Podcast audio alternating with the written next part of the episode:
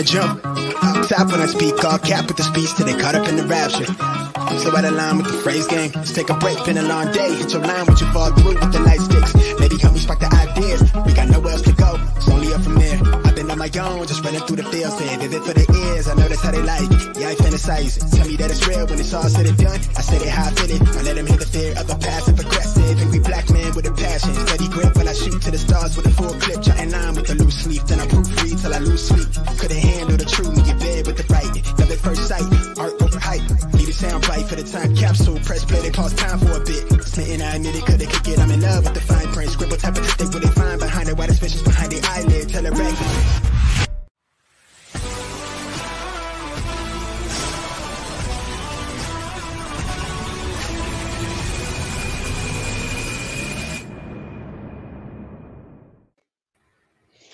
Vamos lá, boa noite a todos. Sejam todos bem-vindos a mais um episódio da série Segurança da Carga Aérea. E hoje a gente está aí com um convidado mais que especial para falar tudo sobre transporte de valor. Esse é o nosso terceiro episódio. Tenho certeza que vocês vão gostar. É, para quem vem acompanhando já a série Segurança da Carga, nós temos um projeto de 10 episódios. É, é, promovido pelo meu canal em Absec e patrocinado pelo Grupo Montu. Conversando com o CEO do Grupo Montu, falando sobre toda essa ideia de trazer aí conhecimento, falar sobre a carga, tecnologia, ele pensou em patrocinar esse projeto. Será os 10 episódios patrocinado pelo Grupo Montu. E se você quiser saber um pouco mais, entra na descrição, tem o site deles, também tem o grupo Montu no LinkedIn, curte lá a página, vocês vão gostar bastante. E se você quer também quer saber um pouco mais do Inavisec, é, pode procurar nas redes sociais. Aqui também na descrição tem o meu site, jeffersonbarbosa.com.br. Você também pode entrar no Instagram, do jefferson.sbarbosa, e lá você vai ter várias informações muito interessantes sobre a segurança da aviação civil. Eu estou aqui com duas pessoas fera, o nosso convidado especial, o Eduardo Gag, que daqui a pouco já vai falar com a gente, né? E o João Diogo, que está me acompanhando nessa série é, lado a lado aqui, né, João? Manda um abraço pessoal, meu amigo. É isso aí, Jefferson. Boa noite, boa noite a todos que nos acompanham em mais um episódio aí da, da série Segurança da Carga Aérea. É um prazer estar aqui, é um prazer estar dividindo com vocês essa experiência e aprendendo também bastante com os nossos convidados. Agradeço bastante é, o, o, Eduardo por ter aceitado o nosso convite. É, agradeço também ao Grupo Montu pelo, pelo patrocínio, por ter acreditado aí, confiado no nosso trabalho. E é, estamos aqui então, vamos falar de transporte de valores, como o Jefferson bem comentou. O Eduardo ele vai fazer uma breve apresentação e vai também trazer é, é, bastante esclarecimento e, e, conteúdo em relação ao tema. E fiquem à vontade para fazer perguntas, para interagir, porque, como a gente sempre fala, é, tem que ser interativo, né? tem que ser um, um bate-papo mesmo para que a gente possa trocar figurinhas aqui, trocar experiência, e essa é a ideia. Então, passo a palavra para o Eduardo. Eduardo, fica à vontade para fazer uma breve apresentação sobre, sobre você e já entrar no, no conteúdo para a gente abordar hoje aqui à noite. Obrigado. Muito obrigado, muito obrigado pela oportunidade. Boa noite a todos, boa noite a todas. Boa noite, Jefferson Barbosa, João Diogo. E muito obrigado por essa oportunidade espetacular de participar aí do terceiro episódio dessa tão gloriosa série Segurança da Carga Aérea, e também de poder falar um pouquinho sobre a segurança né, do, do transporte é, de valores dentro desse contexto de aeroporto e toda essa logística, como isso funciona, enfim. A gente vai falar um pouquinho sobre os desafios e as soluções que têm se apresentado frente a esses desafios, um pouquinho aí sobre a legislação também, enfim, suas particularidades. Bom, é, eu sou Eduardo Gag, sou formado em engenharia mecânica pela Unesp, tenho MBA em gestão de negócios e tecnologia pela USP e pelo IPT. Tenho experiência aí em áreas operacionais e áreas de projeto, e estou há 23 anos aí na empresa que represento hoje. Então, já vi muita coisa acontecer, vi muita evolução, e um pouco dessa experiência a gente quer trazer hoje para vocês aqui. Eu tive a oportunidade, inclusive, de participar, há pouco tempo atrás, de, de uma apresentação de AVSEC também em Brasília. É, a gente pôde mostrar um pouquinho também do que é a nossa atividade. Então, eventos como esse são, são algo muito importante quando a gente fala de, das melhorias que nós queremos para o nosso país. Né? Tão carentes aí de, de profissionais, e é uma coisa que eu vou ressaltar algumas vezes, a gente tem visto profissionais de valor. O brasileiro, ele é, é, é diferenciado, ele tem uma capacidade de inovação, uma capacidade de se reinventar que é inigualável pelo que a gente vê no, no mundo inteiro um pouco mais da experiência, né? Tive a oportunidade de participar, de implementar diversos planos de defesa.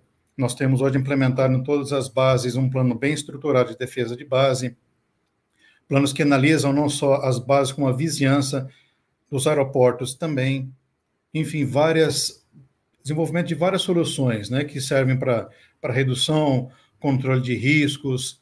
A gente se investe muito, mas muito mesmo em treinamento para que uh, os, não só os funcionários, mas como também toda a parte envolvida tenha uma, uma orientação direcionada para as questões de prevenção e, se necessário, é que a gente não quer que aconteça, mas é, é um risco que se tem, se necessário, também saber como, como reagir. É, tive oportunidade também de trabalhar junto com outros profissionais em áreas de investigação, de fraude, sinistro. Esse é um risco que nós vamos comentar também, né? Muitas vezes você fala em transporte aéreo, se pensa, olha, tem é o risco do roubo, mas existem outros riscos também, como de fraudes, enfim. E dentro desse contexto de transporte aéreo, a gente vai falar bastante sobre como funciona toda a logística nacional, internacional, e essa experiência que a gente tem para compartilhar com vocês. Perfeito, Eduardo. Primeiro, muito obrigado por aceitar prontamente o convite eu fiquei, né? Foi uma honra de verdade, porque já, além de algumas reuniões que a gente já teve a oportunidade de participar, né? É, eu acompanhei a apresentação que você fez em Brasília, foi muito boa. É, é, um, é um assunto muito real, né? Muito é, sempre em evidência na nossa realidade. Então, que e vindo de um profissional é, como você, é realmente uma honra, né, para todos estar aqui acompanhando. E, pessoal, eu queria só deixar alguns recados, né? Alguns que eu poderia ter feito antes, mas eu queria que vocês ouvissem o nosso convidado antes. Primeiro, né, um aviso que a gente está deixando aqui. Uh, eu e o João é, falamos hoje em nome da série Segurança da Carga Aérea, né? E não em nome das empresas que nós representamos fora dessa série, tá ok? Queria deixar aqui um agradecimento para Brinks, que fez até uma postagem do evento, né, trazendo aí em evidência um executivo é, deles falando hoje aqui né, no programa, muito bacana é, essa, essa, é, essa, esse reconhecimento né, do, do, do evento para a gente. É, quero também mostrar para todos a minha nova caneca. Ganhei essa caneca do meu amigo Alexandre Gama que fez uma caneca aqui toda personalizada do INAVSEC, com vários brasões aqui dos órgãos regulamentadores e outros. Cara, Alexandre Gama, obrigado, meu parceiro, você é um querido. É, Para quem não sabe, trabalhei com Alexandre Gama na época da Varg Log. É, era um cara pô, dedicado demais, demais, demais. Quem não conhece ainda o Alexandre Gama, tá perdendo, tá? Então procura aí o Gama nas redes sociais. No meu Instagram eu marquei ele. Pode procurar, ele é um baita profissional de segurança da aviação civil, apaixonado pelo que faz, tá? Então, pessoal, dá uma olhadinha aí no trabalho feito por ele que vocês vão gostar. Beleza? É... Tem alguns recados aqui de youtuber que eu tô aprendendo a fazer, que é, pessoal, deixa seu like aí que o Eduardo falou, olha, eu não sou youtuber, mas eu quero ver se o pessoal gostou ou não. Então, deixa aí seu like no evento, muito bom. Curta essa página do InhaVisec, ativa aí o sino de notificação. A gente vai ter vários projetos vindo aí pela frente, todo nesse modo de série, que na verdade essa série nada mais é do que quase um MBA, cara, voltado para a segurança da carga. Tá? No final vai ter uma surpresa no final do da série, vai ter uma surpresa muito bacana para quem gosta mesmo da área de segurança. Beleza? Então, continuando aqui, eu quero agradecer a todos que já estão aqui no chat, dando boa noite, é... já trazendo aqui o reconhecimento ao nosso convidado, dizendo que é um grande executivo, com certeza ele é mesmo. Tem alguns familiares aqui, pelo jeito, já marcando presença. Esse é o melhor. Eduardo, eu tenho cinco filhos. E quando eu montei o evento, a primeira coisa que eu fiz foi dar um smartphone para cada um e um login de youtuber para todo mundo assistir. Minha audiência foi grande. Minha primeira audiência foi maravilhosa, viu? Já distribuí para os cinco, todos já viram. E hoje, quem é criança que não sabe mexer nas redes sociais, né? Dar o seu like ali, acompanhar. Então, minha audiência foi perfeita. E é o que a gente tem que fazer mesmo, viu? Vamos lá. João, Eduardo, é, já dados os avisos, agradecendo a todos que estão aqui presentes e pedindo, pessoal, aqueles que ainda, que você sabe que tem um amigo que vai gostar, mas ainda não chegou, manda, compartilha com ele, que dá tempo dele entrar e aproveitar aí, fazer perguntas enquanto está ao vivo. E para quem né, quer fazer outras perguntas depois, eu sei que no final da apresentação o Eduardo vai deixar algum recadinho ali de contato, mas você também pode entrar no Telegram do projeto Inhavisec, deixar lá as suas perguntas, que depois eu também posso entrar em contato com o Eduardo e a gente fazer lá um. Dividir com vocês mais informação. Beleza? É, João, se, não, se quiser passar alguma coisa, fica à vontade, senão já vou passar aqui a palavra para o Eduardo poder continuar com a apresentação dele, tá? Perfeito. Vamos lá para o Eduardo já, para a palestra. Obrigado. Beleza, meu amigo. Eduardo, fica à vontade, tá? Ok, muito obrigado, pessoal. Reforçando aí, dá tempo de dar uma ligadinha para o colega, vem ver essa, essa live espetacular aqui com esses dois caras queridos também aqui, que apresentam. Nossa, tô assim, lisonjeado, cara. Vou assistir essa live depois, quando precisar dar uma massageada no ego, vou, vou voltar e assistir novamente aqui lá no YouTube. Então dá tempo de dar uma, convidar o colega aí. Bom, vamos lá para o tema. É, quando a gente comenta, quando se fala em segurança de carga aérea, é claro que é, é muito comum para muitos aqui dos presentes e para várias empresas, né? Mas quando a gente comenta na segurança de carga aérea de valores, existem particularidades importantes. A primeira delas é como que funciona, né? Quais são os diferenciais?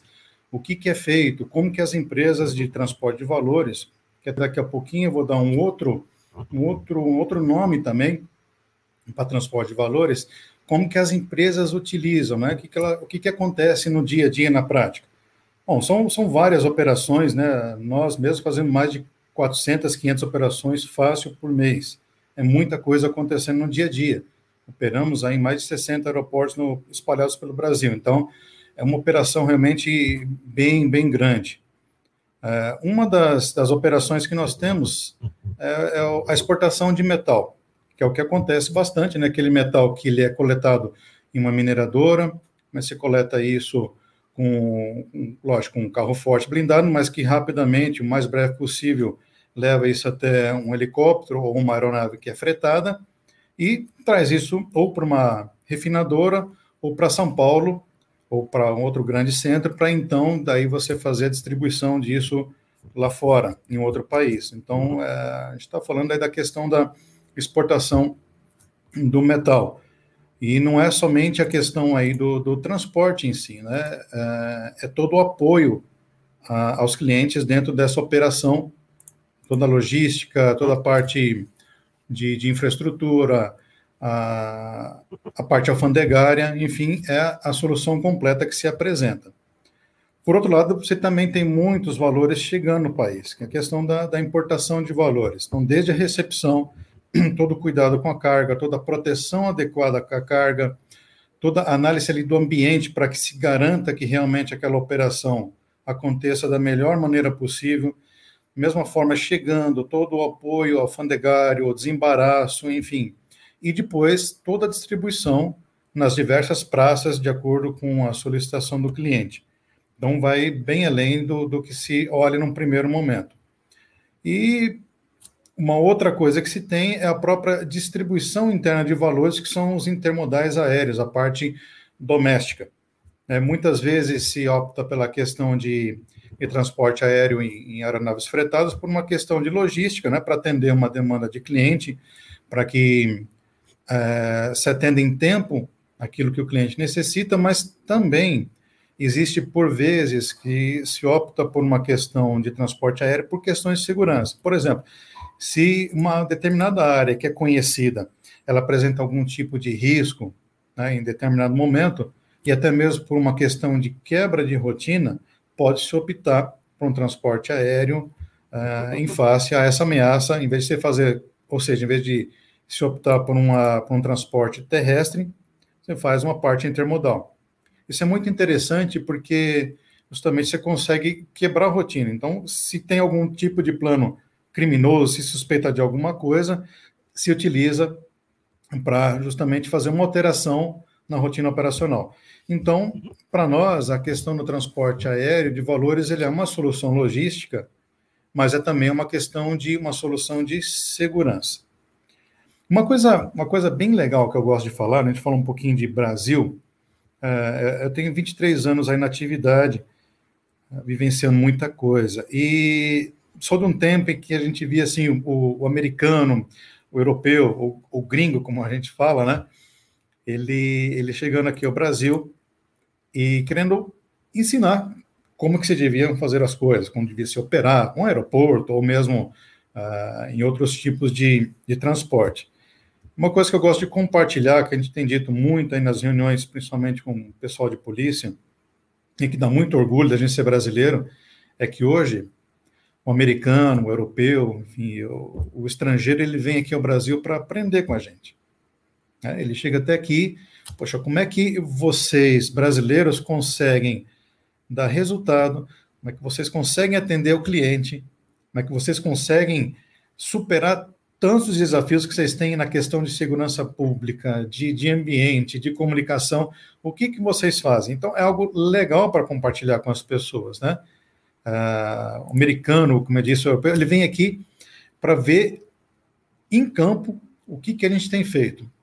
E eu digo assim, olha, o brasileiro ele tem uma, uma capacidade de, de inovação, de criatividade que ela, ela é realmente singular. Eu diria até mais, a, a capacidade do brasileiro de conseguir trabalhar em equipe é algo surpreendente. A gente vai falar um pouquinho até mais disso daqui a pouco, numa apresentação que eu vou pedir para colocar, num evento que nós tivemos em, em Viracopos. É um exemplo clássico ali de trabalho em equipe, né, das forças de segurança privada e da força de segurança pública.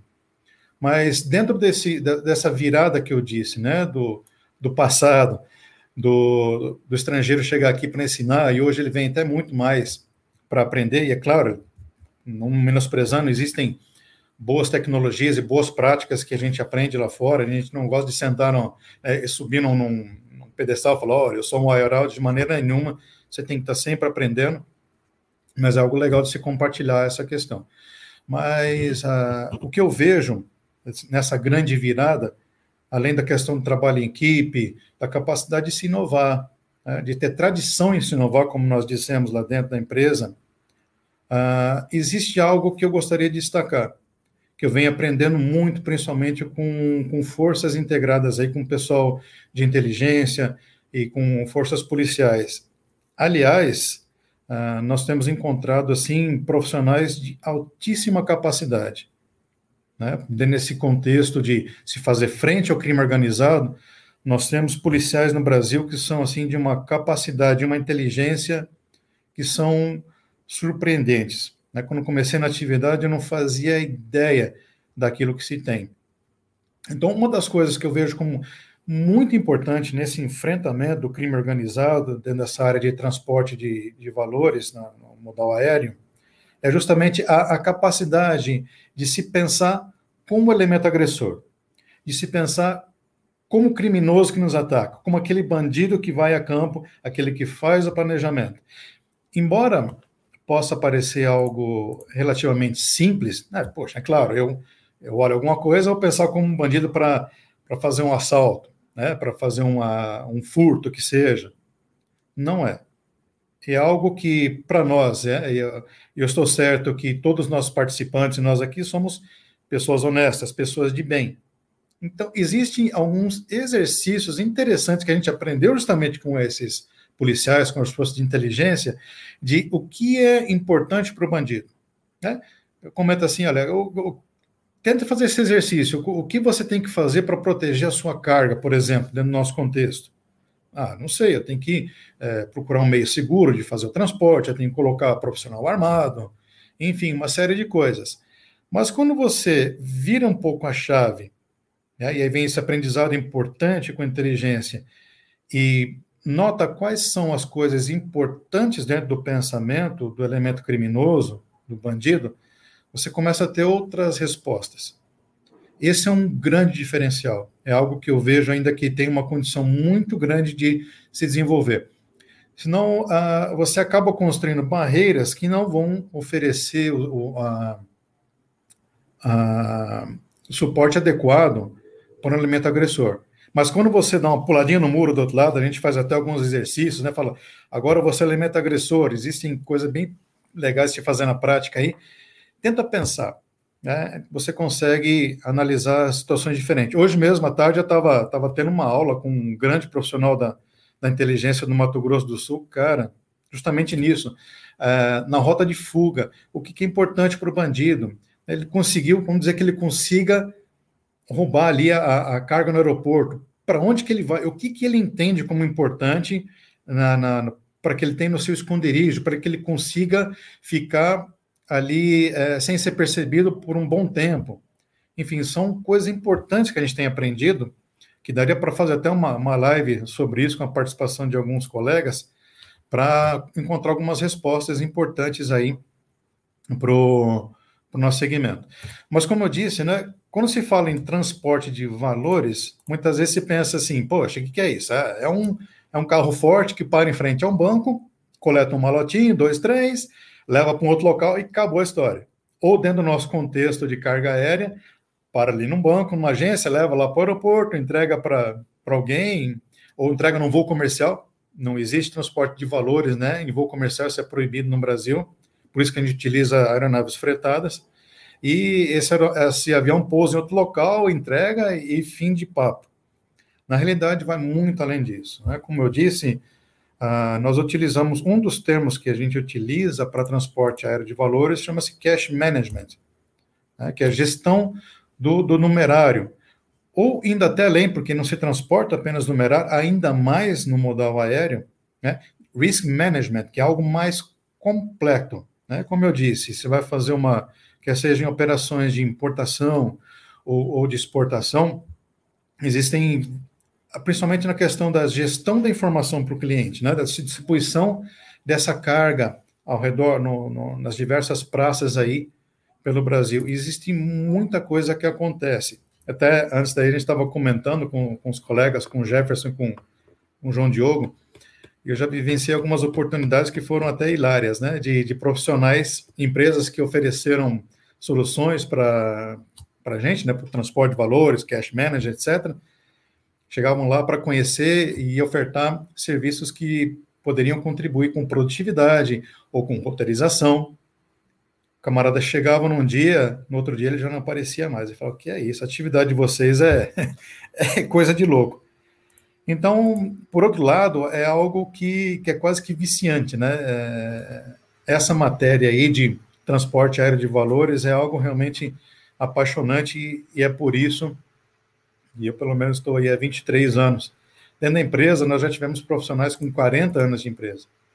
É comum você encontrar pessoas com 15, 20, né? até estava conversando com o Jefferson, com o Diogo, pô, tem 23 anos, 23 anos, comecei lá como trainee, fui evoluindo, né? Passei por diversas áreas, galgando, tendo todo o apoio da, da empresa. É, é, comum encontrar pessoas com 20, 30 anos, porque é realmente apaixonante essa, essa nossa matéria, essa nossa atividade. Esse desafio, até vi na, assistir as outras lives, né? Eu vi o colega comentar, né, sobre uma coisa que existe, que é, que é a rotina do tipo de operação aérea, em função até da, da questão da oferta que se tem de malha, da própria malha aérea, etc. Mas no dia a dia acontece tanta coisa, tem tanta situação nova que você tem que se virar realmente nos 30 ali, que você tem que se reinventar e rápido, né? Para dar solução que torna realmente a atividade algo assim apaixonante e faz com que a gente fique muito, muito dentro.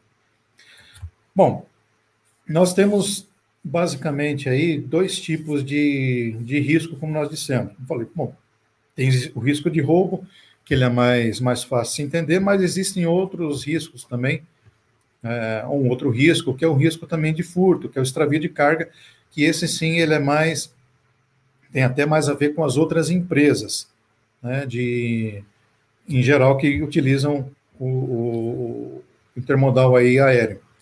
Então, uma coisa que para a gente é muito, muito importante é sempre o acompanhamento da carga dentro do aeroporto.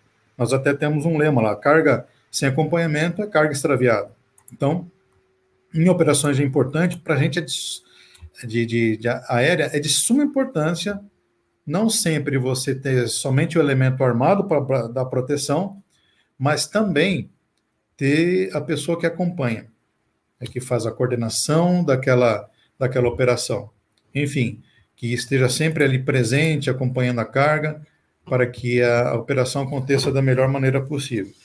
E é lógico, o, o risco de roubo, ele é, vamos dizer assim, é o mais impactante, porque não somente pela questão de perda de valores e desabastecimento de uma praça, né, com a consequente interrupção daquela operação, mas algo que é, é o maior valor que é a vida. É, essa esse é o nosso ponto de atenção e é algo que também que me faz trabalhar na empresa por 23 anos. A questão da proteção à vida é de suma importância. Eu já vi algumas vezes a gente declinar de uma operação em função de um risco ali muito iminente. É claro, toda operação tem seu risco, não tem como fugir disso. Mas se algo que você não tem praticamente um mínimo controle desejável, algumas vezes você tem que optar ou por uma outra solução ou até declinar, olha, falar, isso aqui não é possível em função de, de risco que se tem à vida. Então, é, outros colegas até comentaram nos episódios anteriores, até aproveito para comentar, quem não assistiu, dá uma olhadinha lá no, no YouTube, olha, porque vale a pena. Cara, tem muito, eu mesmo aprendi muita coisa ali, fazendo uma, uma propaganda aí, vale a pena. Recordem, olha, foi show. Assisti mais de uma vez, de verdade, para aprender com os colegas. E eles comentaram também dessa questão da, da vida, da proteção, né? E agora eu queria colocar, queria pedir uma ajuda aí do, dos colegas para que a gente colocar uma pequena apresentação e falar um pouquinho aí sobre também de estatística e daquele caso que eu comentei lá de, de Viracopos. Jefferson, se puder me ajudar aí. Lógico, pode colocar em, em modo apresentação, que aí na hora que tiver na tela, eu aviso para você, tá? Ela sumiu, tá? Acho que você deve ter tirado aí. É, acho que precisa compartilhar novamente, por favor.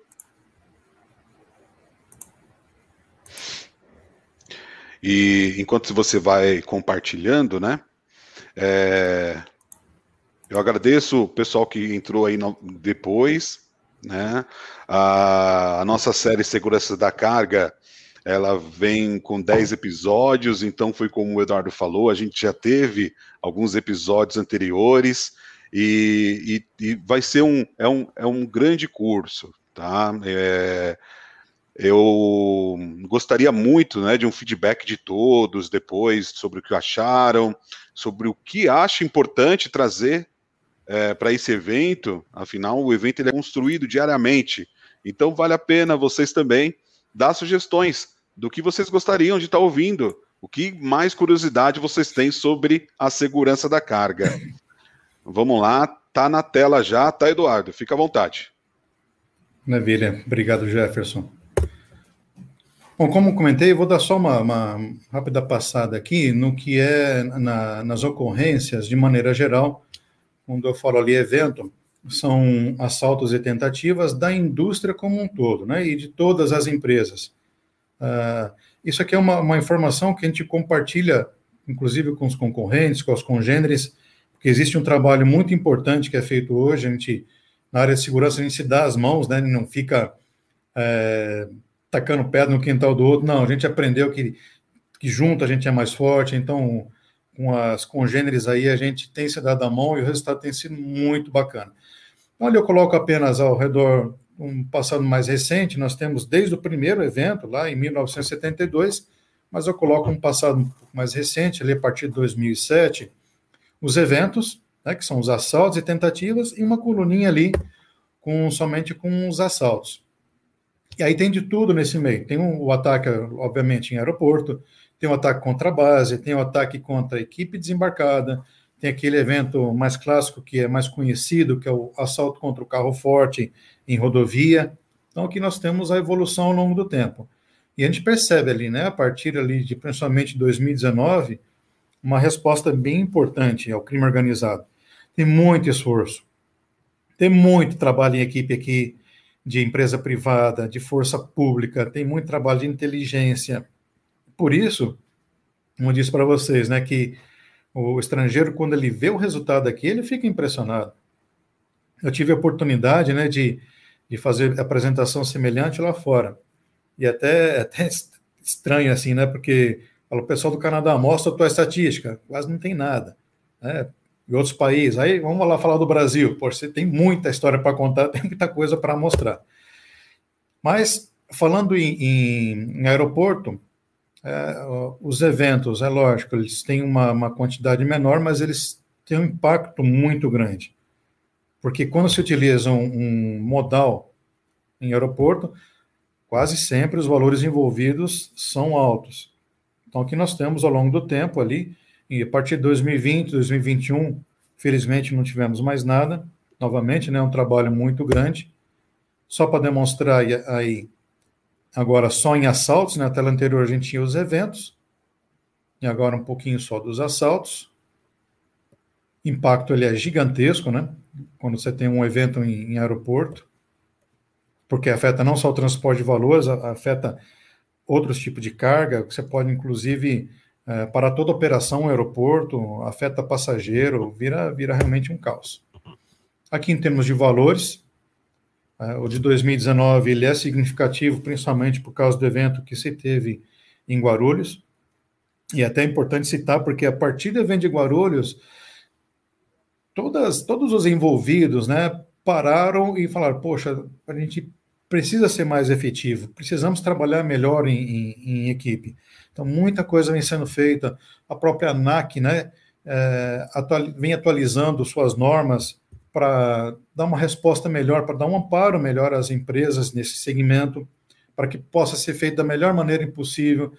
Polícia Federal, então, nem se fala, Receita Federal, da mesma maneira. Então, essa resposta em conjunto vem sendo muito efetiva. É como eu disse, né? A, nós temos diversas operações no dia a dia que chegam de fora. Esse aqui, nós estamos, nós falando aqui da, das operações de importação, exportação, muita coisa que chega no dia a dia, como moeda estrangeira, os banknotes, né? Ah, muita coisa saindo, moeda, moeda nacional também e o próprio metal. E dentro do país, você tem aí várias, várias operações nos intermodais, como nós já citamos. Né? desde a coleta em mineradora, para trazer para um, para um grande centro, e a distribuição também do, do numerário nas praças, que é algo muito importante. Mas, como comentei, eu queria falar um pouquinho desse caso, que ele é emblemático. Né? Para mim, ele, ele representa algo muito, muito importante como resposta ao crime organizado. E ele representa que uh, a maneira como que força pública e força privada conseguem trabalhar de uma forma muito inteligente, inteligente, utilizando muito bem os seus recursos. Aqui é uma imagem aérea ali da, do aeroporto de Viracopos, nesse cantinho ali da direita, foi por onde os bandidos acessaram, e ali começa a reação. Né? O primeiro a reagir foi justamente o vigilante ali do aeroporto. Nesse caso aqui, os bandidos utilizaram dois veículos, daqui a pouco a gente vai mostrar um deles, dois veículos blindados, clonados da Comair, para tentar forçar seu acesso ao aeroporto, tentar dizer para o vigilante, olha, nós somos aqui autoridade, nós temos que entrar. O vigilante não engoliu essa e teve a primeira reação, que foi muito importante. Mas os bandidos forçaram a entrada mesmo assim e pararam no local aqui em frente a uma base que nós temos lá dentro do aeroporto de Viracopos. Porque um dos, o, os pneus estavam furados em função da reação do vigilante, que acionou garra de tigre, e com isso o, o, um dos carros dos bandidos não conseguiu mais progredir. A gente vai ver já já o que vai acontecer. Porém, outro carro foi e atacou nossa operação. Nós estávamos com um container ali prestes a embarcar para uma operação de exportação. Estávamos ali com dois carros. A gente vai ver daqui a pouquinho até essa reação como aconteceu. Como o, o assalto não deu certo, o ataque não deu certo porque teve uma reação, os bandidos fugiram. Fugiram tomando de assalto um outro veículo ali dentro, porque o segundo veículo deles também foi abatido. Então perderam os dois veículos blindados e deram sequência ali à fuga, de uma maneira bem desordenada. Quebraram o portão, mas haviam outros criminosos lá de fora dando apoio. Ato contínuo se dá ali a fuga. A partir daí começa um trabalho espetacular aí das forças policiais. Olha, reagiu Polícia Militar, Polícia Civil, Polícia Federal, Guarda Municipal. Todo mundo reagiu de uma forma. Parecia até que tinha sido ensaiado, nunca tinha sido, né? Mas foi algo assim é... marcante mesmo. Em conjunto com as áreas de inteligência dando suporte. Do que tipo? Olha, os bandidos costumam utilizar uh, determinado veículo para esse tipo de fuga, passando informação, tanto a inteligência nossa, da nossa área, quanto a inteligência das áreas policiais. Então, a resposta aqui foi fantástica. Aqui agora a gente mostra mostrar para vocês um momento em que aquele primeiro veículo dos bandidos para. Esse é um dos carros aqui clonados, né, da, da Comaé. Aí são bandidos, a gente percebe que o pneu está rodando, porque está danificado em função da reação lá do, do vigilante, e aí esses bandidos desembarcam. Ponto 50 na pista, e eles dão sequência aí à ação. Nessa outra imagem, a gente nota aqui no meio, ali está ocorrendo, um pouquinho a gente vai ver a movimentação, mas existem dois carros fortes ali dando a proteção, e em meio aqui, o outro veículo dos bandidos está atacando aqui a operação. E começa-se a, a, a, reação aqui do, do pessoal. Tudo isso foi treinado antes. O que tipo de reação? Por quê? Imagina você treinar um vigilante e falar: olha, você vai conseguir reagir de uma forma efetiva contra bandidos utilizando ponto 50. Haja poder de convencimento, né? Mas nossos profissionais são diferenciados e eles é, entenderam como deveria ser sido feito e aí foi que culminou com uma resposta bem interessante. Começa a aparecer ali o outro veículo, está tendo uma reação ali do, do nosso pessoal, não é uma reação armada, é uma reação ali de deslocamento. Né? Felizmente, nenhum disparo dos bandidos ali, eles dispararam se enquanto nosso, nosso carro, nenhum disparo afetou nenhuma pessoa, nem sequer a aeronave. Mas começa ali uma, um jogo ali de, de gato e rato bem, bem interessante. Os bandidos não desistindo. Logo mais abaixo no vídeo vai aparecer um outro veículo tomado de assalto por aqueles bandidos que tiveram o primeiro carro danificado. Acabaram de chegar ali tentando dar um apoio. E agora vem uma das cenas mais lindas que eu já vi na minha vida dentro dessa, dentro dessa nossa área. É feito um sanduíche ali, uma, uma resposta para os bandidos, olha, não vem. Bom, o, o ato contínuo disso é que os bandidos acabam utilizando esse veículo leve que aparece, esse veículo branco, sete bandidos entram dentro do veículo e dão, a, dão continuidade aí à, fuga. E aí vem toda aquela reação que nós, nós comentamos, né, que foi muito, muito importante. Essa parte, o Jefferson, pode continuar a apresentação, por favor? Pronto, já tá. Já saiu da tela, tá? Bacana. Então, o importante é ressaltar que em reações como essa, né, mostra a capacidade né, da, da, da nossa polícia e mostra a, todo o trabalho em equipe que pode ser feito e o resultado que se dá. A partir daí, três bandidos importantes foram abatidos, o que é uma resposta ainda ainda mais marcante aí para o crime organizado. Quer dizer, não vem que não tem. A outra coisa, dentro disso, eu comentei, esse caso não tinha sido simulado, mas uh, vários simulados têm sendo feitos. Uh, e principalmente quando a gente percebe que existe algum ruído, né, alguma movimentação criminosa em uma determinada área, uh, nós costumamos fazer simulados, justamente para testar, né? Não basta ser é apenas o plano ali no papel, mas você tem que levar isso a campo. Toda operação nossa aérea, ela possui ah, rastreadores. É, e essa é até um desafio, falando um pouquinho de desafio até, esse é um grande desafio no Brasil, quando você fala em rastreadores em função da cobertura de comunicação que nós temos no país. Mas não adianta a gente ficar sentado chorando, tem que fazer alguma coisa. Então vamos lá campo, utilize dois, três, quatro tipos de rastreadores para você conseguir ter uma cobertura adequada e leva-se a campo para fazer os testes. E a polícia tem dado assim um apoio fantástico, não só em simulados, como também em operações. Exemplo, é, esse final de semana nós recebemos uma informação de uma possibilidade de ataque no país vizinho, né, na Bolívia. Uh, informe de que haveria um plano em um determinado aeroporto, certo? Bom, legal, ela na, em outro país, né? Não tem nada a ver aqui com o Brasil, de maneira nenhuma. Vai ficar muito tranquilo, falar, não, é lá, imagina que não vem para cá. Só que a gente sabe que criminosos costumam cruzar a fronteira, né, para Bolívia, Paraguai principalmente. Então, qual que é o nosso dever de casa? Cuidar da nossa operação desse lado. Né? Tal informação foi repassada à inteligência, para a Polícia Federal, para a Guarda de Fronteira, militar, em uma operação nossa de final de semana contou com o apoio de oito viaturas. Quer dizer, existe uma preocupação muito grande de se evitar que o crime venha para cá, esse cuidado nosso ali com a fronteira e de mostrar que juntos nós somos mais fortes. Esse é um recado que a gente dá para o mundo criminoso. É lógico, existem outras situações em que a inteligência consegue detectar muito antes e existem outros, outros tipos de, de resposta aí que são bastante importantes. E até um outro assunto que eu gostaria de abordar também, a gente fala assim, poxa, o que, que tem sido feito em questão de tecnologia? Já comentamos um pouquinho aí da questão do, de iscas eletrônicas, diversos tipos que nós utilizamos, mas existem outras coisas também. Né? Uh, existe a questão, nós estamos implantando até a questão de detecção de jammer.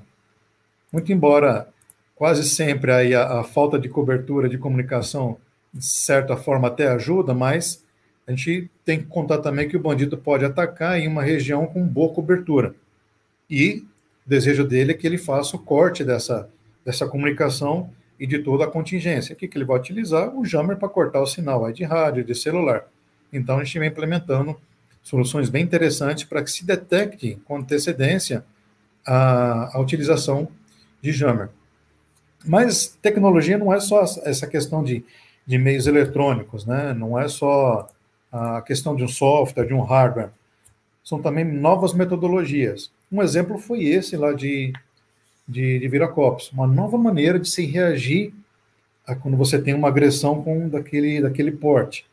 Então, existe muito treinamento e utilizamos muito, que eu já comentei, de pensar como bandido esse aprendizado que vem aí da, das forças policiais para conseguir chegar em uma em soluções aí adequadas. Fora isso, tem, lógico, também uma utilização grande de GPS, telefone satelital, enfim, muita coisa que vem, vem sendo feita para se dar aí a, uma, uma resposta. E uma, os colegas na, no, no episódio 2 disse algo que foi, também considero muito muito interessante, que a, a segurança ela não é um custo. A segurança ela é um investimento, né? algo importante para se fazer, principalmente para que vidas sejam poupadas, para que possa se atender o cliente da melhor maneira possível. Então, essa é, o, essa é a parte que a gente considera como, como principal. E dentro de tudo que a gente falando também, de, dessa parte de legislação que é inerente à nossa, à nossa atividade, ah, uma coisa muito importante é sempre trabalhar com total transparência. É sempre estar disponível para os órgãos fiscalizadores. Olha, a qualquer momento que se quiser fiscalizar a carga em um ambiente seguro, isso é feito de uma maneira controlada, porque existem, infelizmente, diversas tentativas de fraude ao longo do tempo, principalmente nesse mercado do metal. Então, a parceria que a gente vem encontrando com Receita Federal, Polícia Federal, tem dado uma resposta bem grande aí, bem marcante contra o crime organizado que, que visa aí a, as fraudes também em nosso meio. Então é muito importante trabalhar aí com total transparência junto aos órgãos para que você tenha uma resposta contínua aí ao longo do tempo. De matéria era isso que eu tinha para trazer. Eu não sei se surgiram, se os senhores têm comentários ou surgiram algumas perguntas. Uma pergunta mesmo aqui do público, é, nada direto, né? Só alguns comentários bem interessantes. É, né, primeiro de alguns amigos mesmo aqui que estão acompanhando o evento e, e, e, e dando referências, né? É, sobre o que foi apresentado. É, João, você tem alguma coisa antes daqui? Desculpa. Eu ia só, só fazer um comentário agregando um pouquinho aí de, de informação, né? Que o Eduardo apresentou, que é muito interessante. Parabéns, Eduardo, pela, pela apresentação. Trazendo assim para a nossa realidade um pouco do operador aéreo, né? Que é um pouco da nossa, da nossa experiência. Quando a gente fala de transporte de valor, é, a gente não fala só do dinheiro em espécie em si. Obviamente que é, um, é, um, é uma parte muito importante e significativa desse tipo de operação, mas a carga de valor é, de alto valor agregado para a gente também é, é, um risco muito grande, né? Da, como por exemplo os eletrônicos, a gente tem a questão aí das obras de arte, medicamento, é, vacina para Covid agora, que é, é todo mundo está tá atrás disso. Então, é, quando a gente traz um pouco para a realidade do aeroporto e, e para a realidade é, dos operadores é, aéreos, a gente tem a questão do programa de segurança né, de transporte de valores, que é o PSTAV, que é um, é um programa que a gente tem que desenvolver e é um programa que a gente faz em coordenação com os órgãos de segurança pública né, no aeroporto e também com a administração aeroportuária, no caso, aonde a gente tem que estabelecer todas as medidas de segurança né, preventivas de forma aí a, a, a dificultar e dissuadir também os eventuais atos de, de, de, de, contra a segurança desse tipo de operação. É, e o risco, quando a gente começa a olhar para dentro da nossa operação, né, o risco, falando do transporte de valores, ele está no carregamento, né, no descarregamento da aeronave, é, ele está no transporte dessa carga para o terminal de cargas. Algumas cargas acabam ficando armazenadas é, no nosso terminal de cargas ou até mesmo dentro da área restrita do aeroporto. E aí é que a gente precisa ter um esquema especial de proteção dessa carga. Né? Então, a gente tem que tomar vários cuidados, nesses planos a gente tem que estar tá com eles bem estabelecidos, né? como o Eduardo falou, tem todo um treinamento da parte, é, do caso da, da, empresa de segurança que atua para fazer frente a essa, a essa ameaça, mas também, obviamente, tem do lado da companhia aérea é, é, da segurança é, pública e também da, do aeroporto, todo esse preparo por trás. E a gente tem que tomar muito cuidado, que um risco, acho que muito grande aí, é o insider threat, né, que são as ameaças internas. Então você tem que tomar toda uma, uma é, atenção especial em relação a pré-alerta dessas cargas, né, com o mínimo de pessoa envolvida. Você não pode sair divulgando isso, é, obviamente, para muitas pessoas, para você tentar fechar cada vez mais aquele, aquele ciclo. Uh, a gente tem que ter um time operacional, se possível, dedicado e pré-selecionado para fazer esse atendimento a essa carga, né, para você também tentar restringir ainda mais.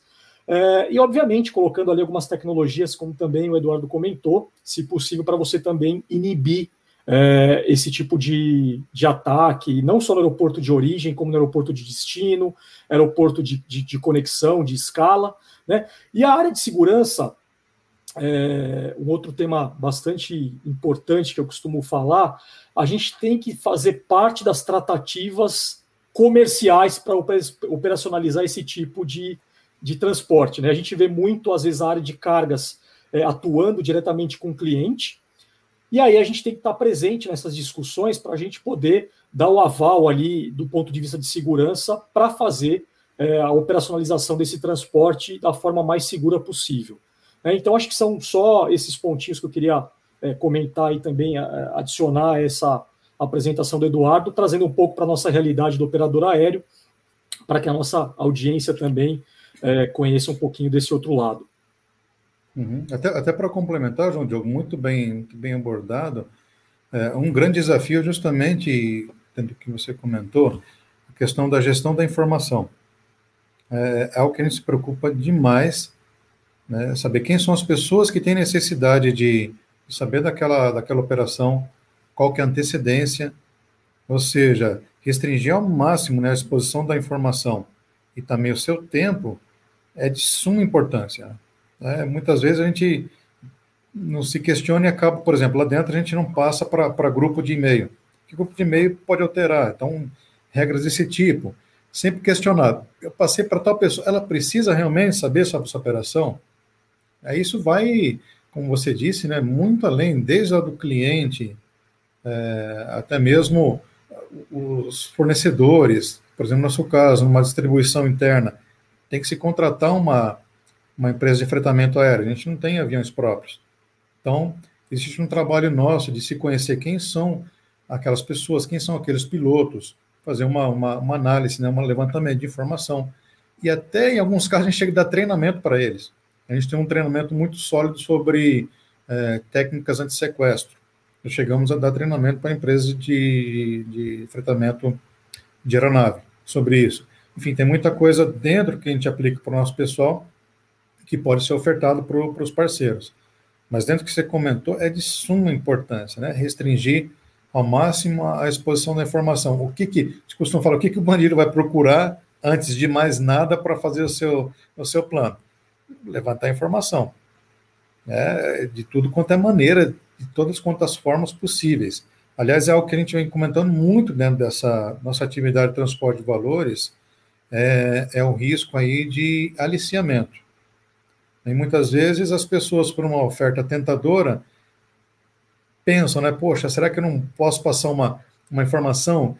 Essa é uma informação para o pro, pro bandido, né? para o elemento criminoso, mas é algo que pode. A gente costuma dizer o seguinte: na, tem passado por algumas filiais e comentado: olha, quando vai preso, o final é feliz. Acontece alguns casos que o bandido tenta realmente executar aquela pessoa que lhe passou a informação. Então, quando você vai preso, ainda é um final feliz. E tem acontecido alguns casos aí de, de pessoas que tentaram por isso, acabaram presas, mas a gente sempre é, estimula né, que caso algum funcionário, parceiro, passe por uma tentativa de aliciamento, que se levante a mão, porque existem policiais especializados no tratamento desse tipo de, de situação que é extremamente delicado. Né? Não é a Brinks, não é uma congênere nossa que vai fazer esse trabalho, mas é a polícia que tem a experiência, que sabe como, como mexer nisso. E até vou fazer uma, me permitem aqui, até demonstrar, um colega aqui que comentou do grupo Alfa Bravo, existe um livro bem importante, depois eu posso deixar aí, que fala bastante sobre crimes contra o patrimônio, né, que é justamente esse livro aqui do Alfa Bravo, são vários artigos aqui, né, de, de pessoas, eu conheço praticamente todos aqui. É bem interessante, né, é, esse conjunto aqui de, de artigos sobre crimes contra, violentos contra o patrimônio, vale muito a pena a leitura. Em breve vai, inclusive, sair uma, uma versão em inglês para mostrar para o mundo, daquilo que a gente já comentou aqui, mostrar para o mundo a importância, capacidade do brasileiro de se lidar com crimes dessa ordem, crimes tão grandes. Existem outros relacionados que a gente pode colocar também, como guerra federal. Eu vi que o Renato está aqui participando também. Uh, ele é autor desse livro. Tem guerra transnacional. Enfim, tem muita coisa que a gente pode depois dar umas dicas que a leitura, assim, é bacana. Ah, perfeito. Me passa depois que eu consigo deixar na descrição desse vídeo. E aí, quem né, que for assistir esse vídeo já vai ter acesso a esse link, né, com essas, com essas suas indicações. Tá bom, Eduardo? Uhum, tá já Legal, eu tenho, tenho aqui é, acho que um, um, alguns comentários, umas perguntas. Eu vou dividir aqui para a gente poder é, ter uma interação melhor. O Renato, obrigado, Renato. É, ele colocou: é, evitando um grande roubo desses, faz com que esses criminosos não tenham capital para investir em, uma no, em, uma, em, novas, em novas ações. O que isso impacta no índice de crimina, é, criminais no país? A resposta é naquele, está até naquele gráfico ali. Obrigado, Renato, pela, pela pergunta. Aí, né?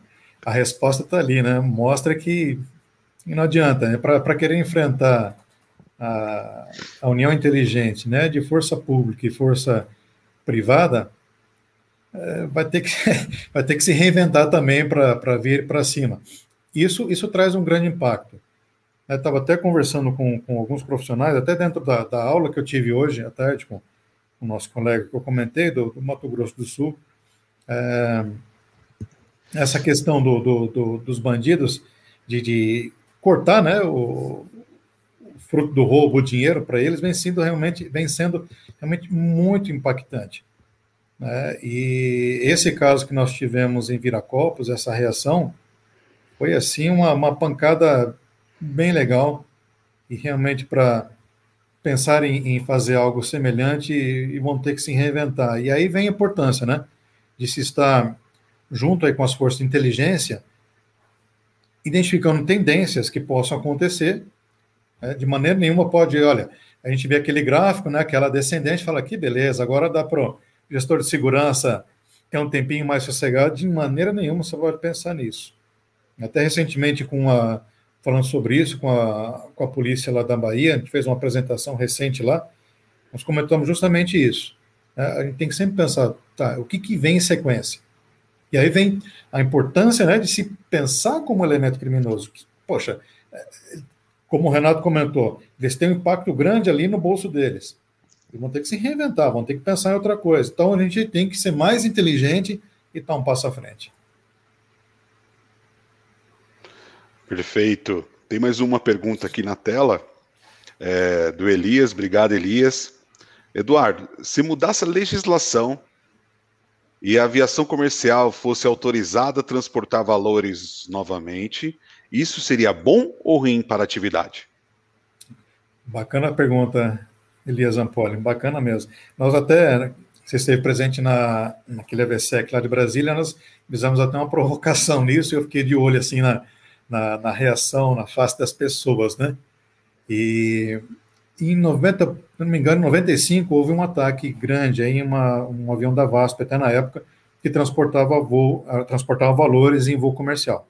Então, a partir daí, mudou-se muito e houve a proibição né, de se transportar valor em espécie na, em voo comercial. Existe uma limitação bem grande, mas não se transporta numerário e outros itens. Limitação é, é grande com relação a isso.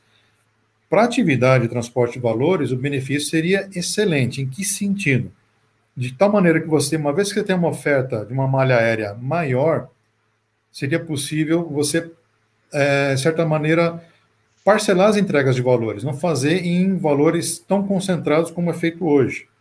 Não tem condição de você afretar uma aeronave aérea para fazer cinco, seis operações. Você tem que consolidar aquilo e, em solo, você reforçar ao máximo a sua operação. Então, se, gente, se houvesse oportunidade de se repensar né, e se utilizar os voos comerciais para fazer o transporte aéreo, a atividade, e eu creio com certeza que o Brasil seria beneficiado com isso, com redução de custo e com um melhor atendimento aí das praças. Bacana. Tem um comentário aqui do Adelcio, que é um grande especialista em segurança aeroportuária. Obrigado, Adelcio. Está sempre acompanhando a gente. É, e além de ser um amigo, lógico. É, boa noite. E aí foi uma observação em cima do comentário do João, né? Com relação ao, que, ao questionamento do João Diogo, acredito que, que o exportador eventualmente não declara carga como de alto nível, de alto valor agregado. Isso dificulta ações é, de todos, com certeza, né, João? Sem dúvida nenhuma. Acontece isso, infelizmente, e a gente não consegue prover né, a proteção necessária quando a gente não tem é, o conhecimento total sobre aquele conteúdo da carga, né? Tem aqui um, um, um comentário também da Flávia, obrigado Flávia, que é sobre né, o, que vocês vieram falando, né, Eduardo, que é realmente isso, né? Então a segurança tem muito a ver com o comportamento, né? É bastante. Obrigado, Flávia, pela, pela pergunta. Totalmente. Uh, é algo que a gente se preocupa bastante, né? não só na análise de, de, de um, quando você tem um roubo, como foi o caso de Guarulhos, o comportamento das pessoas ali foi a base para boa parte da investigação, mas também, principalmente, com relação à prevenção. É, e dentro dessa pergunta, como parte da resposta, existem treinamentos especializados para isso para o nosso pessoal, para se identificar. É, por exemplo, por que, que tal pessoa teve determinado comportamento, fez determinado tipo de pergunta, por que, que ele precisa saber daquilo? Né? A identificação da, daquele posicionamento da pessoa é algo que a gente tem como preocupação para treinar o nosso pessoal lá em campo. Seja o vigilante, né, que está dando a proteção armada, seja o coordenador, seja um inspetor de segurança que está sempre presente ali também no acompanhamento da carga. Então, a, a observação de comportamentos. Né? Não ficar atento somente ali à atenção à carga, que é lógico a mais importante, mas olhar todo o redor, né? Saber é, como que aquelas pessoas estão se posicionando, o que, que elas estão olhando.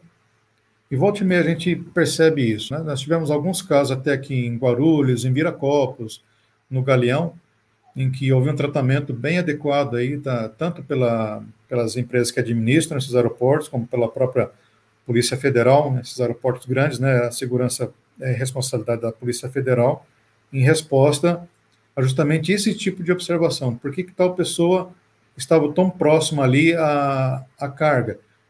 Várias vezes, com frequência. Então, é algo que a gente observa e, e faz toda a diferença, com certeza. Boa pergunta. Bacana. Tem mais duas perguntas antes da gente ir aqui para a nossa reta final.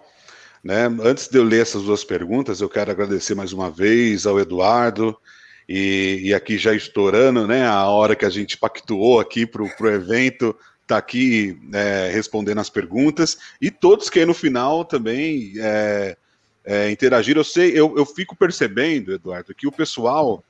É, durante o evento, presta muita atenção no evento. Por isso que a gente não tem tantas perguntas durante o evento. E realmente, quando o assunto é bom, eu percebo que até as interações no chat diminuem as interações, porque o chat vira ali um grande network, onde você vê amigos, né? Vê, né? Você começa a interagir com amigos pelo chat e eu, às vezes eu fico monitorando. Ou o assunto é tão divertido que o pessoal quer conversar, ou quando eu vejo que o pessoal também está mais quieto ali, só observando, é porque o tema é relevante e a galera não fica perdendo tempo ali nos comentários, né?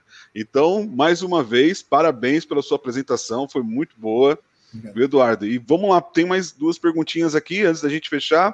Uh, o Rostan Gomes, qual o cenário do transporte aéreo é, de bens de grande valor agregado para os próximos anos? Não sei se você tem algum, alguma observação, Eduardo, né? Fica uhum. à vontade. Obrigado, Rostan Gomes, pela, pela pergunta. É, é, claro, ele tem uma ligação bem, bem forte aí com a questão da nossa economia, né, com toda essa questão aí de, de variação do, do dólar, com a questão até da, da do metal do ouro. E hoje a gente percebe um, um aquecimento aí até no mercado do próprio metal, do ouro. Então, a, a variação é bem grande com relação aí à, à, economia. Recentemente, nós tivemos aí a distribuição né, do, do auxílio do governo para a população que carente, que necessitava, houve um aumento bem grande com relação a esse tipo de distribuição, bem significativo mesmo. Então, atualmente, o que a gente passa é justamente em função aí da, da, da economia. De qualquer maneira, a gente está sempre preparado, acompanha a tendência? Surgindo novas, novas oportunidades. Você tem que estar atento também para, porque não é só a gente que está atento aí às oportunidades de negócio, né? Existe aquele que querem que querem também nos atacar, que também estão de olho nesse tipo de em resposta a perguntas desse tipo e, e se preparam. Então, respondendo diretamente, a gente vê com otimismo, né?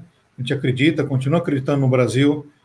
Acho que vão ter muitas oportunidades para todos aí dentro dessa área e que venham serviços e que o crime não se meta conosco, estamos preparados. Beleza, e vamos para a última aqui, Roberta. Obrigado, Roberta. Limitar horários para o transporte não piora o, é, não piora o cenário de risco? Ah, entendi, entendi. Muito bom, Roberta. Com certeza. Obrigado, Roberta, pela pergunta. Com certeza, porque ah, com isso você restringe a janela e, de certa maneira, também facilita o trabalho do, dos criminosos. Né? Ele tem, não precisam gastar tanto tempo aí em planejamento e no levantamento de informações. Então, quando você começa a, a limitar os horários, com certeza isso favorece o, o outro lado, né? aquele lado que quer nos atacar. E é uma luta, mas uh, em alguns aeroportos a gente tem conseguido convencer é, sobre uma disponibilização maior de janela de horário. Por outro lado, a pergunta da Roberta me faz até lembrar de uma outra coisa. Por outro lado, a gente vem em grandes aeroportos, principalmente, reduzindo bastante o tempo, mas bastante mesmo o tempo de exposição da carga, o que é algo importante. A pergunta me fez lembrar justamente isso, né? É, quanto maior o tempo de exposição, também aí é o contrário, né? Mais tempo o bandido tem ali para planejar, para levantar informações.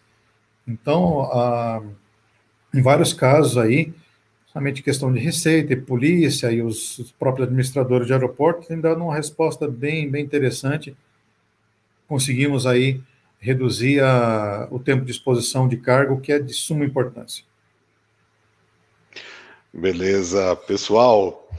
Obrigado pela presença de todos. É, eu estou vendo que tem muita gente acompanhando o evento e ainda não tem o um número suficiente de likes lá. Então, por favor, não deixa de dar seu like. É, Roberto, mais uma vez agradeço de verdade, de coração, pela sua disponibilidade. Agradeço a sua família de ter liberado você esse momento da noite aí para poder estar aqui batendo esse papo com a gente. João Diogo, meu parceiro, né, tá com, com a família também aí concentrada para poder também ter esse momento aí de folga, de férias dos filhos. Meu amigo, fica à vontade aí para mandar uma mensagem final para todos, João. Obrigado, cara. Só agradecer mesmo ao Eduardo pela, pela apresentação, muito boa. A gente vê aí pela, pelos comentários, o pessoal gostou bastante. É, e vamos para o quarto episódio. Daqui a 15 dias a gente vai ter o quarto episódio, vamos trazer mais convidados e ainda temos muito assunto aí para abordar, muita coisa para a gente comentar. Né? Então, continue acompanhando aqui. Obrigado, Jefferson. Valeu, João. Eduardo, meu amigo, muito obrigado. Fica à vontade aí para se despedir do pessoal que acompanhou com carinho aqui sua apresentação e ficaram muito felizes, hein? Parabéns. Muito obrigado. Obrigado mais uma vez pela, pela oportunidade né, de, de falar de um tema tão, tão importante aí para o nosso país. E a gente espera que essa situação de pandemia passe logo, né, que todos fiquem bem também. Obrigado aí pela, pelas participações, muito obrigado pelos likes, mas vamos likear mais lá, vamos likear, divulgar isso aí que é importante, né, para mostrar esse trabalho bacana que esse lindo país faz. E eu diria assim, né, como mensagem final, se todo o tempo, né, esforço que a gente dedicou aqui, ah, nessa live e nos outros episódios, ajudarem a salvar uma vida que seja, já é o suficiente. Muito obrigado a todos, forte abraço.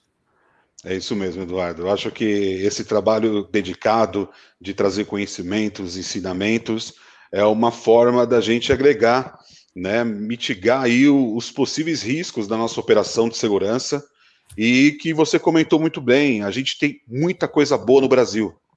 Né? Eu tive um convidado um dia desses que eu falei que era uma honra ter ele aqui e depois quando a gente encerra, até já deixando um recado, Eduardo, quando eu final, não, não precisa sair, tá? A gente fica aqui no estúdio mais um pouquinho, e conversando nesse pós-evento, ele falou: vocês não precisam me chamar para fazer um evento desse. Os melhores profissionais que vocês têm estão no Brasil. Né? Então, às vezes, a gente procura algo fora que não necessariamente a gente precisa. A gente tem muita coisa boa aqui, e o INAVSEC, pessoal, vem para trazer conhecimento fácil, agregar valor à matéria é, da segurança da aviação civil no Brasil Lembrando que a gente está no ano da cultura, a Visec, e quarta-feira a gente tem mais um grande evento no InAVSEC que você pode acompanhar aí pelas redes sociais, não só pelo YouTube, pelo Facebook, mas também ouvir pelas plataformas de streaming de áudio, como podcast. O Inhavisec também é podcast. Então amanhã, quem tiver aí no trânsito, é, indo trabalhar e quiser ouvir um conteúdo muito bom, pode ouvir novamente aqui o evento do Eduardo ou outros eventos do Inhavisec. Beleza? Um abraço para todos. Um agradeço aí, Roberto Coletti, Grupo Montur, por estar tá marcando presença. E até a quarta-feira com mais um Inhavisec. Um abraço a todos.